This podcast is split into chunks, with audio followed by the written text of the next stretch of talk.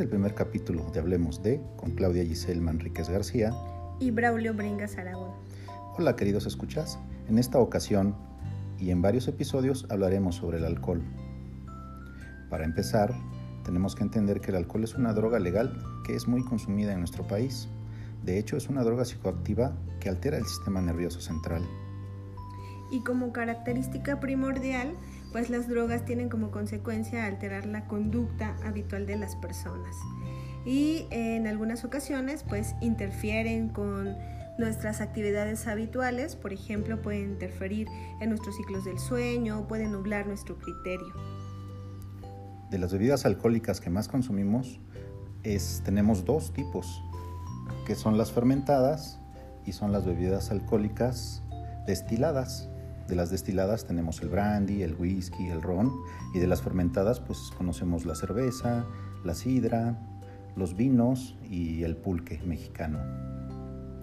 Y considero importante mencionar que el alcohol es una de las drogas que más se consumen porque están muy a la mano, es decir, podemos encontrarlas de manera muy fácil en las tiendas cercanas a nuestra casa, en las tiendas de conveniencia y además, eh, ahora que mencionas estos dos tipos de, bebidas alcohólicas, algunas de ellas son de bajo costo y social y culturalmente el alcohol está permitido.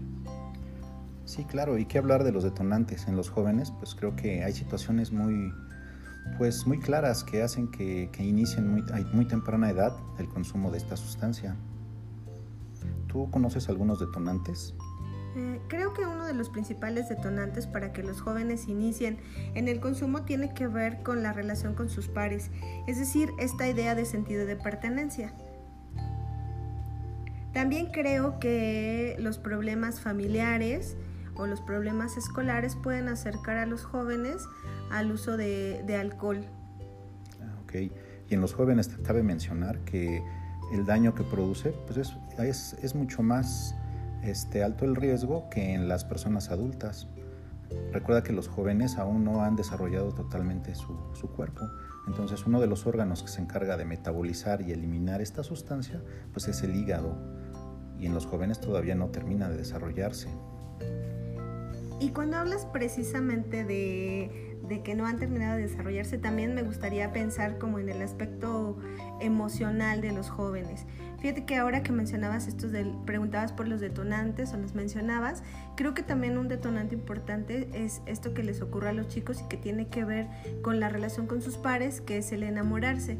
Creo que a veces las rupturas amorosas suelen ser un detonante para que los jóvenes se acerquen al alcohol y sobre todo porque el alcohol como, como es una droga pues intensifica el humor de las personas. Entonces si la persona está triste o está enojada, entonces quizá no es tan conveniente el uso del alcohol. Entonces pasa que los estados de ánimo influyen mucho para que los chavos, chavos y chavas se acerquen a esto del consumo. Entonces hay que tener mucho cuidado cuando, cuando, estamos, cuando estamos tristes después de una ruptura amorosa, que a veces, que a, veces a los chavos les pasa, pues lo que hacen es buscar el alcohol. Sí, como en esta, en esta este, jerga que utilizan, ¿no? Que estoy en la depre. Y entonces eso hace que de alguna manera pues caigas en el alcohol. Y si nos vamos a, a temas culturales, pues siempre en México está ligado el rompimiento sentimental con el consumo, ¿no? O sea, el clásico mexicano con el corazón roto que acaba bebiendo directo de la botella. Exactamente. Eh, y creo que, que es importante porque hay que estar muy atentos y atentas a cómo nos sentimos y cómo eso puede relacionarse con el acercamiento o con el abuso del alcohol. Recuerden también, bueno, quiero, quiero mencionar también que, por ejemplo, el beber eh, durante el embarazo también puede tener consecuencias para el bebé o para el producto y puede haber malformaciones. Entonces, que pese a que el alcohol es una droga eh, socialmente permitida, a veces es difícil que miremos las consecuencias.